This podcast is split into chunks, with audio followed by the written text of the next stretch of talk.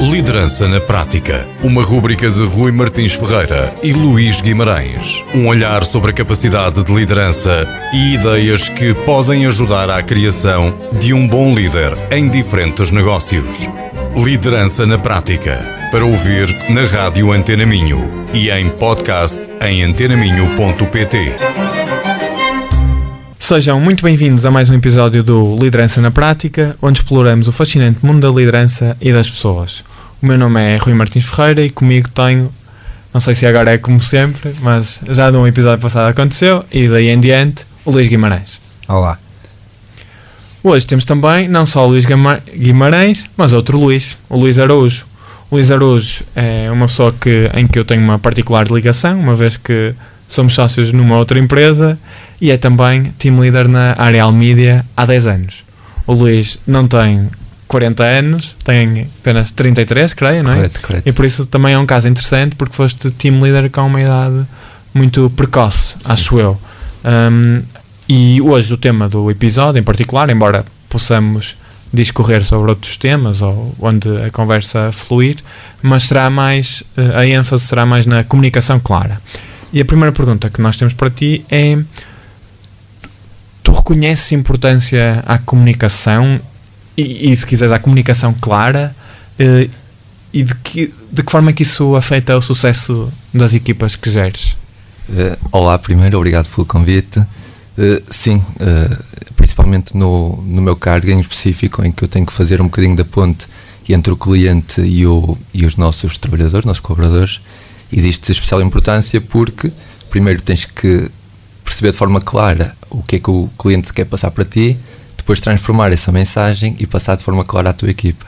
Isto porque é importante que os requisitos sejam bem esclarecidos, que os requisitos sejam bem passados para a tua equipa, para que no decorrer do desenvolvimento do, de uma funcionalidade, do, de algo específico para um cliente, as coisas não, não mudem ao meio do percurso e não seja entregue uma coisa diferente ao cliente. Como é que de- já fazes isso há muito tempo? Como é que tu asseguras que os requisitos são porque eu também trabalho com clientes, então é muito comum, e já agora o Luís também, não é? Também é muito comum, ou é comum, haver um determinado tipo de pedidos e depois a dada altura do, do Mudan- processo Mudança nos requisitos. há mudança, ou então os requisitos não forem bem, bem identificados no início, e depois há desencontro de expectativas e mau Certo. feedback, se quiseres. Como é que tu asseguras que isso corre E bem? Isso, isso é de facto muito frequente, até porque os clientes, como nós sabemos, eh, estão sempre a mudar de ideias. Não, não há grande coisa a fazer em relação a isso. Portanto, o importante é. no- nós trabalhamos com o mercado internacional e temos sempre aquele entrave da língua, portanto, mais importante do que fazer uma comunicação oral, que é feita normalmente via reunião por Teams ou por Zoom, eh, depois também pôr as coisas por escrito. E normalmente nós temos as ferramentas que são ferramentas que já são usadas no mundo do software, definimos use cases, definimos diagramas que nos possam ajudar a explicar de forma detalhada ao cliente o que é que nós entendemos da mensagem que ele passou e o que é que nós vamos fazer. Ok? Se forem funcionalidades que envolvam layout, ainda é mais fácil porque nós conseguimos mostrar imagens que digam o que tu pediste vai ficar assim, concordas ou não concordas. Mas claro que, como disseste bem, durante o processo existem mudanças de, de opinião, mudanças de, de- do que o cliente quer e no- o processo é sempre feito de uma forma iterativa, ou seja, tu recebes o primeiro input do cliente, passas essa informação, ultra, passas essa informação para papel, mostras ao cliente, as coisas andam. Mas é um processo iterativo em que tu reúnes com o cliente de uma forma, se calhar, semanal, para perceber se o caminho que está a ser tomado é o caminho correto. Porque se, se arriscas tudo para mostrar só ao cliente no final o que foi feito, podes correr o risco de estás a trabalhar para algo que não era o que era expectável do cliente. E como as coisas mudam, também vais acertando ali pormenores ao longo do percurso para que o desenvolvimento depois final seja, seja o expectável, seja o, o que vais entregar ao cliente. Ok. Eh, eu estou aqui com uma curiosidade e gostava de ir um bocadinho mais atrás na tua. E porque não te, não te conheço, não- Eh, como é que um programador, não é? porque é a tua, a tua formação base, eh, faz um percurso de, até, um, até, um, até a liderança de, de uma equipa e, e como é que nesse percurso conseguiste ir buscar ou, ou perceber a importância da comunicação, como é, quais foram as ferramentas que, que usaste para conseguir perceber, ok, eu tenho que comunicar bem com o cliente, tenho que comunicar bem com a equipa. Como é que te muniste dessas, dessas ferramentas? Porque, pelo menos pelo que eu sei, no, nos cursos de engenharia informática não é de, propriamente das coisas mais, mais trabalhadas. Sim, é uma coisa que, que eu também acho que falha um bocadinho no. Talvez agora esteja um bocadinho diferente, eu já fiz o curso há alguns anos, mas de facto eh, o ensino é muito uh, dedicado à programação, às linguagens de programação. Embora uh, esta questão que eu falei há pouco dos use cases que nós definimos, os diagramas, já sejam abordados nas aulas e sejam de facto para uso com o cliente, para conseguir perceber os requisitos e mostrar os requisitos aos, aos clientes. E, e, não só aos clientes, também aos, aos developers da equipa. Mas o, o, percurso, o percurso foi giro porque eu comecei como um líder de equipa de uma equipa muito pequena, porque na altura era um software que era o software de transição de empresa Uh, inicialmente o, eles tinham um software numa tecnologia que iria ficar obsoleta, então queriam transitar. E comecei a, a, ser líder de equipa de uma equipa muito pequena que cresceu aos pouquinhos. E, e, e a aprendizagem, além de, claro, de, de, formações e de cursos que podes tirar, é muito tentativa e erro, não é? É muito aprender com a experiência e, e muitas vezes com o erro, é aprender com o erro que, que, que vais tendo. Mas principalmente o, o, o que eu penso que tens que passar em termos de de mensagem de comunicação clara aos teus, agora não falando tanto nos clientes, mas aos teus programadores, à tua equipa, é de perceberem o porquê que estão a fazer as coisas e, e não só como é que vão fazer as coisas. Porque os programadores normalmente é-lhes dada uma tarefa para desenvolver e pode acontecer, como acabamos de falar, de essa tarefa mudar. E, e isso pode causar frustração no, no, no, programador. Agora, se tu consegues passar a mensagem de o porquê que estamos a fazer isto e envolvê-lo no processo de decisão também, eh, tu consegues continuar com um programador mais motivado e, e, consegues também que estas mudanças de direção ao longo do caminho não sejam tão frustrantes para ele e que, que possam fazer parte também do, do, crescimento, do crescimento dele. E, mas mais importante na, em toda a aprendizagem, acho que foi muito de pôr as coisas em prática, ter a teoria como base, ter as coisas em prática e ir uh, maturando esta experiência de comunicação com o cliente, de passagem de informação para a equipa e, são 10 anos disso agora. bom, bom. Tu uh, consegues dar-nos algum exemplo que te lembres de um, problemas gerados por e simplesmente porque a comunicação não fluiu como devia ter fluído? Um, existem sempre problemas. Eu acho que até da experiência que tenho tido, os problemas existem quando são coisas mais pequenas. Ou seja, quando os desenvolvimentos, por exemplo, pedidos pelos clientes, são coisas não tão grandes, porque aí, como há um processo iterativo, um processo mais pesado, uh, tende a ter menos erros, mas for pequenas funcionalidades. Eu consigo lembrar-me de um exemplo que surgiu até esta semana, que era um cliente, um cliente israelita, mas que até fala muito bem inglês, portanto o entrave de comunicação nem era assim tão grande, mas basicamente o cliente pediu um botão que, que queria, com esse botão, entendemos nós, apagar um determinado número de páginas. Ok? Só que a palavra delete por, por vezes pode ser um bocado ambígua e o, nós fizemos o desenvolvimento acreditando piamente que estávamos a fazer o desenvolvimento correto, que o cliente queria apagar um determinado número de páginas. Quando fizemos a entrega do desenvolvimento, entendemos que o cliente queria apagar o conteúdo de determinadas páginas. É algo muito específico, mas é também para explicar que, uh, mesmo com todos os procedimentos que temos e mesmo exigindo algum cuidado na comunicação com o cliente e na passagem dessa comunicação, existe sempre alguns erros que, que podem ocorrer. Isto porque a, a mente humana é, é, é pró em tentar adivinhar o que, é que, o que é que está a entender, mesmo que possa aparecer ali algum buraco de informação, nós tentamos preencher essa informação com o que achamos, vamos de forma intuitiva e, e depois podem acontecer os problemas. Mas é como digo, é mais em questões de desenvolvimentos pequenos, desenvolvimentos grandes que são feitos de forma iterativa e com comunicação recorrente com o cliente, não são tão normais de acontecer. Mas, mas existem situações giras, claro. Eu agora lembrei-me de um caso, por acaso, que não tenho a história muito clara, mas era. Se quer ver no Discovery Channel, acho que era o canal, em que um acidente de uma com um avião aconteceu porque basicamente havia uma diferença entre gallons e litros. Uhum. Uh, e a medida eu acho que é de 1 para 2. Não sei se é o litro que é maior ou se é o gallon que é maior. Não, aliás, nem é 1 para 2. Agora estou a ver. É de, de, um gallon é quase 4 litros, 3,8. E então, uh, quando estava a passar, o avião foi reabastecer e uh, achavam que ele tinha. Um, de, provavelmente deviam achar que tinha X mil gallons, uh, mas na verdade tinha X mil litros. E o avião, pouco depois de, de subir, uh, ficou sem combustível e depois teve o um acidente. por causa desse erro de comunicação na tradução do que é que da medida em específico. E, te, e, este é um exemplo mesmo é catastrófico, não é? Mas, aconte, mas é uma coisa super simples, não é? E aconteceu e depois teve erros ou consequências muito graves. Mas no dia a dia, não. As, as consequências nossas são um bocadinho menos graves. são sempre um bocadinho menos graves. Mas, mas claro, depois tens a, tens a consequência de perder tempo para fazer o desenvolvimento correto e, e mas atenção que provavelmente este erro foi de um engenheiro informático Acredito. também. Somos não, estou a brincar, não faço ideia o que é que foi. Um, pronto, Luís, em termos de. Hum, falamos um bocadinho de, do teu papel para uh, os teus colaboradores e em relação ao, aos teus, se quiseres, aos teus líderes, como é que essa comunicação também passa? Sim, uh, o, o, nosso líder muito, muitas vezes trabalha também como se fosse o product owner do, do no, no, software porque ele também tem inputs de, de desenvolvimentos que quer e mais importante que isso também ajuda e trata da, da parte da priorização da, de, das tarefas de, porque embora nós uh, tentamos que toda a gente seja envolvido no processo de decisão mesmo na parte comercial tentar envolver as pessoas no, no processo de decisão para perceber em que caminho estamos a ir, para depois também perceberem que se houver algumas mudanças do caminho, entendendo-nas melhor e não, e não reflete tanta frustração no, nos desenvolvedores, nos developers. Uh, a relação com o, com o CEO da empresa é uma relação de tentar perceber muitas vezes quais é que são os objetivos, quais é que são as prioridades, quais é que são os timings, que é uma parte difícil na parte de gestão porque os timings são sempre muito reduzidos e, e então é, é no fundo esta gestão e depois passagem para a equipa.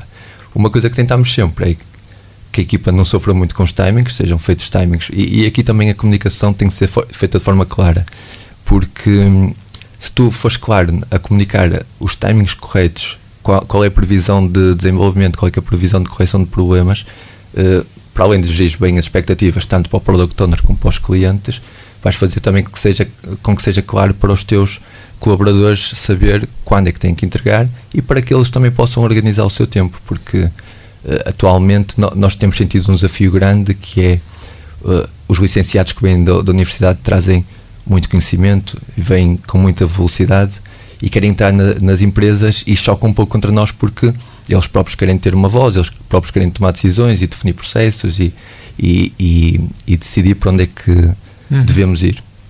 E, e, portanto, ter estes colaboradores, se não estiverem motivados, se não estiverem envolvidos no processo de decisão, se quando tiverem como de direção de desenvolvimento ou de direção de, das tarefas que estamos a fazer, se não entenderem o porquê, é meio caminho andado para uma semana, duas semanas depois estão à procura de outro emprego. Portanto, nós tentamos sempre envolver toda a gente no processo de decisão, tentamos fazer uma comunicação clara de timings, de previsões e de onde queremos chegar e tentar com isso que tenhamos toda a gente motivada na empresa, que é o principal, o principal objetivo. Estava aqui a estava aqui a pensar, nós estamos a falar muito em comunicação e comunicação pressupõe que há, há uma pergunta, uma resposta, não é? Há, há, é bidirecional, eh, mas pelo menos na minha experiência com, com clientes, principalmente, acontece muito deixar de haver uma resposta. Isso é uma coisa com que, vos, que, que vos acontece de ter que ir a, atrás do cliente para ele responder, para validar, para, para, dar um, para dar um feedback. Que estratégias é que vocês usam para, para conseguir obter essa resposta? Sim, eh, como disse, nós trabalhamos com clientes de quase todo o mundo e, e existem culturas que são diferentes um bocadinho da cultura eh, que estás habituado a clientes na Europa, por exemplo, e existe muito esta questão de pedirem desenvolvimentos, se calhar com máxima de urgência, só que depois, quando tu queres tirar algumas dúvidas com eles ou perceber uh, a direção, uh, existe uma, uma demora na, na resposta. Bem, quanto a isso, não há muito a fazer. O que tu tentas sempre é tentar marcar reuniões, pelo menos, para tentar ter uma interação mais direta e mais rápida, não só escrita, mas acontece, acontece com alguma frequência mas não há muito a fazer. O que tens que fazer aí é tentar dar a entender ao cliente que a previsão que tinhas dado pode deslizar por causa dessa falha de resposta do cliente, para que ele assim perceba também que as expectativas de data mudaram. Realinhar, no fundo, e, Exatamente, realinhar as expectativas, as previsões, para que ele entenda que é importante o input dele, porque senão as coisas não, não avançam. Mas, Mas sim, existe, mas normalmente os clientes, quando querem uma coisa, também estão ali. Também correm atrás dela. Sim, também correm, então, estão ali prontos para, para te dar os inputs necessários. Olha, eu fiquei com uma. Não sei se é uma dúvida ou se é uma curiosidade. Acho que é mais curiosidade que é. Mais do que uma vez, uh, referiste a importância de explicar o porquê às pessoas na comunicação e isso faz-me suspeitar que no passado uh, já aprendeste a importância disso uh, na, na prática, não, se calhar não só na teoria, mas na prática com exemplos em que isso não, não terá acontecido tanto e tu sentiste isso. Isso é verdade? E eh, se sim, o que é que, que, é que te levou depois ao. O que é que te fez ter consciência de que isso é fundamental, quase na gestão da equipa? É? Sim, é, é verdade, de facto. E eu, porque nós estamos a, a nossa conversa está indo muito no sentido de desenvolvimentos, mas nós temos que entender que durante o, o dia a dia do programador existe muito uh, o trabalho de correção de bugs, de correção de, de problemas e, e, o, que é que, o, que, o que é que eu considero importante quando digo de explicar o porquê, não, não só de como fazemos as coisas, mas porque é que fazemos as coisas. E existe uma história gira que é da General Motors, da, na década de 90, eles são responsáveis pelo fábrica automóvel e decidiram visitar uma, uma fábrica no Japão. E eles tinham um método de, de colocação de dobradiças nas portas, em que depois de porem a dobradiça na porta, davam uma martelada para confirmar que a dobradiça estava encaixada. E eles o, na fábrica do Japão? Na fábrica, oh. na General Motors. Quando ah, chegaram à fábrica do Japão, perceberam que eles não tinham esse processo que eles não davam a martelada na, na dobradiça para ter a certeza que a dobradiça estava encaixada. E perguntaram aos engenheiros no Japão porque é que não faziam esse processo de verificação, esse processo para confirmar que estava uhum. direito. Eles disseram, não, porque fizemos isso no início, nós já desenhámos a, a, forma de montagem para ter a certeza que a dobradiça estava encaixada. E de facto os resultados mostram depois que existem menos problemas nas dobradiças na, no, no fabrico japonês do que no fabrico americano. E eu trago este exemplo porquê? Porque é exatamente esta mensagem que tentamos também passar aos nossos programadores, que é mais importante do que dar a martelada na, na fechadura, é perceberes o porquê que existe o problema. Porque no dia a dia do programador, tu tens um problema e consegues quase sempre resolvê-lo com uma martelada. Consegues pôr ali um código que se calhar vai dar aquela martelada e vai corrigir o problema. Mas tu não te preocupas em saber o porquê. Claro que vai demorar mais tempo. Mas tu não te preocupas em saber o porquê e corrigir os problemas na fonte para que depois essa dobradiça já entre de forma automática e não precises de, de dar a martelada. Apesar de gastar mais tempo nesse ponto inicial, vais ganhá-lo a seguir porque vais ter um processo muito mais eficiente. Então é esta mensagem que nós tentamos passar também no, no espírito da equipa, que é preocupar em saber, começar pelo porquê, preocupar em saber o porquê e depois a partir daí fazer a resolução de problemas ou mesmo, o mesmo se aplica para desenvolvimentos em cima do, do software. Boa. Obrigado por esse exemplo, porque realmente nem sempre é, é até lateral à comunicação clara, no sentido em que quando pensamos queremos comunicar de forma clara, temos que fazer isto, isto e isto se calhar porque não seria o primeiro a, a primeira coisa que nos lembraríamos quando queremos melhorar a comunicação, claro, porque no fundo a verdade é que com a comunicação queremos um determinado objetivo. Se as pessoas entenderem o porquê, se calhar chegam lá mais rápido. Sim, uh, mais importante do que definir de outras formas. como é que eles vão fazer as coisas, porque tens que definir como é que vai ser, como é que vão ser feitas as coisas. Eles, se tiverem já em, uh, esta mensagem clara de que têm que perceber o porquê das coisas, e então é mais fácil para ti organizar o trabalho dia a dia, porque não tens que especificar, estás a responsabilidade no fundo ao teu programador, não tens que especificar tudo totalmente como é que ele vai fazer, porque ele já percebeu qual é que é a filosofia, já percebeu a mensagem e, e, vai, e vai, agir ponto B, não é? em conformidade. é para chegar. Exatamente, exatamente. Boa. Luís, não sei se tens. Sim, eh, não, não abordamos aqui muito, eh, não abordamos aqui o tema, mas vocês estão a trabalhar em modo remoto ou híbrido? Neste momento estamos em modo híbrido. E, e é engraçado. E, e, tu notas, notas diferenças na comunicação entre um, uma forma de trabalhar e a outra? Sim, no, durante a pandemia foi desafiante, como é óbvio. Talvez do, dos setores menos, com menos problema em resolver o problema da pandemia eh, foi, foi o setor de informática, porque para nós foi, foi mais fácil. Contudo, uh, problemas que pudéssemos ter na comunicação evidenciaram-se nessa altura. Uh, e, e reparamos que se calhar estávamos a abusar da comunicação direta. O que é que eu quero dizer com isto? Quando estás no escritório é muito fácil, tu se calhar levantaste e a outro posto de trabalho para pedir ajuda em alguma coisa.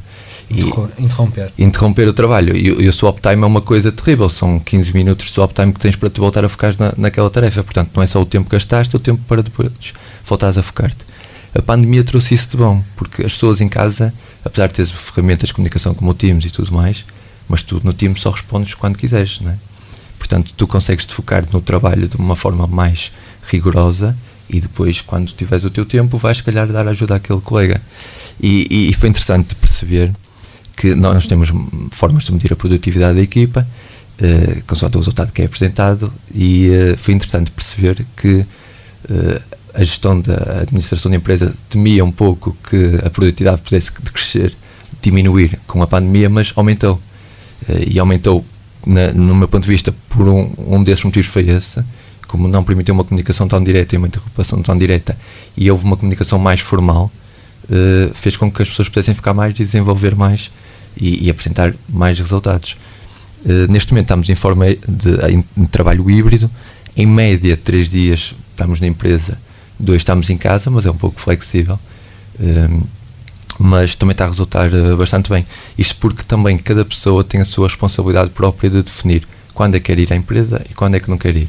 Se eu estou, provavelmente, se eu sou programador e estou com um desenvolvimento uh, que até nem preciso de grande ajuda, é um desenvolvimento só para uma pessoa, se calhar vou definir aqueles um, dois dias para estar em casa sozinho e a desenvolver e a focar-me naquilo. Se é um desenvolvimento que preciso de equipa ou que preciso estar em conjunto, combino com os colegas e, e vou para a empresa.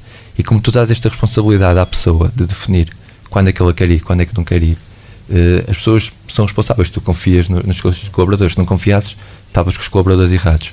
Então esta gestão de responsabilidade própria faz também com que eles também estejam mais motivados, que o trabalho seja desenvolvido com, com maior motivação e que os resultados depois no final sejam melhores. E, e foi isso que sentimos de facto. A pandemia subiu-nos a produtividade uh, cerca de 20, 30%. Boa. Olhem, o nosso tempo já vai longo, por isso acho que chegou o momento de darmos por enterrado o nosso episódio. Uh, obrigado a todos por nos ouvirem. Quem não ouviu o episódio em direto já sabe que pode acompanhar-nos no Spotify, uh, podcast Liderança na Prática. E até obrigado, obrigado Luís por, obrigado. por teres vindo e até breve. Vemo-nos daqui a 15 dias, ou ouvimos. Até breve. tchau, tchau. Liderança na Prática. Uma rúbrica de Rui Martins Ferreira e Luís Guimarães. Um olhar sobre a capacidade de liderança e ideias que podem ajudar à criação de um bom líder em diferentes negócios. Liderança na Prática. Para ouvir na Rádio Antena Minho e em podcast em antenaminho.pt.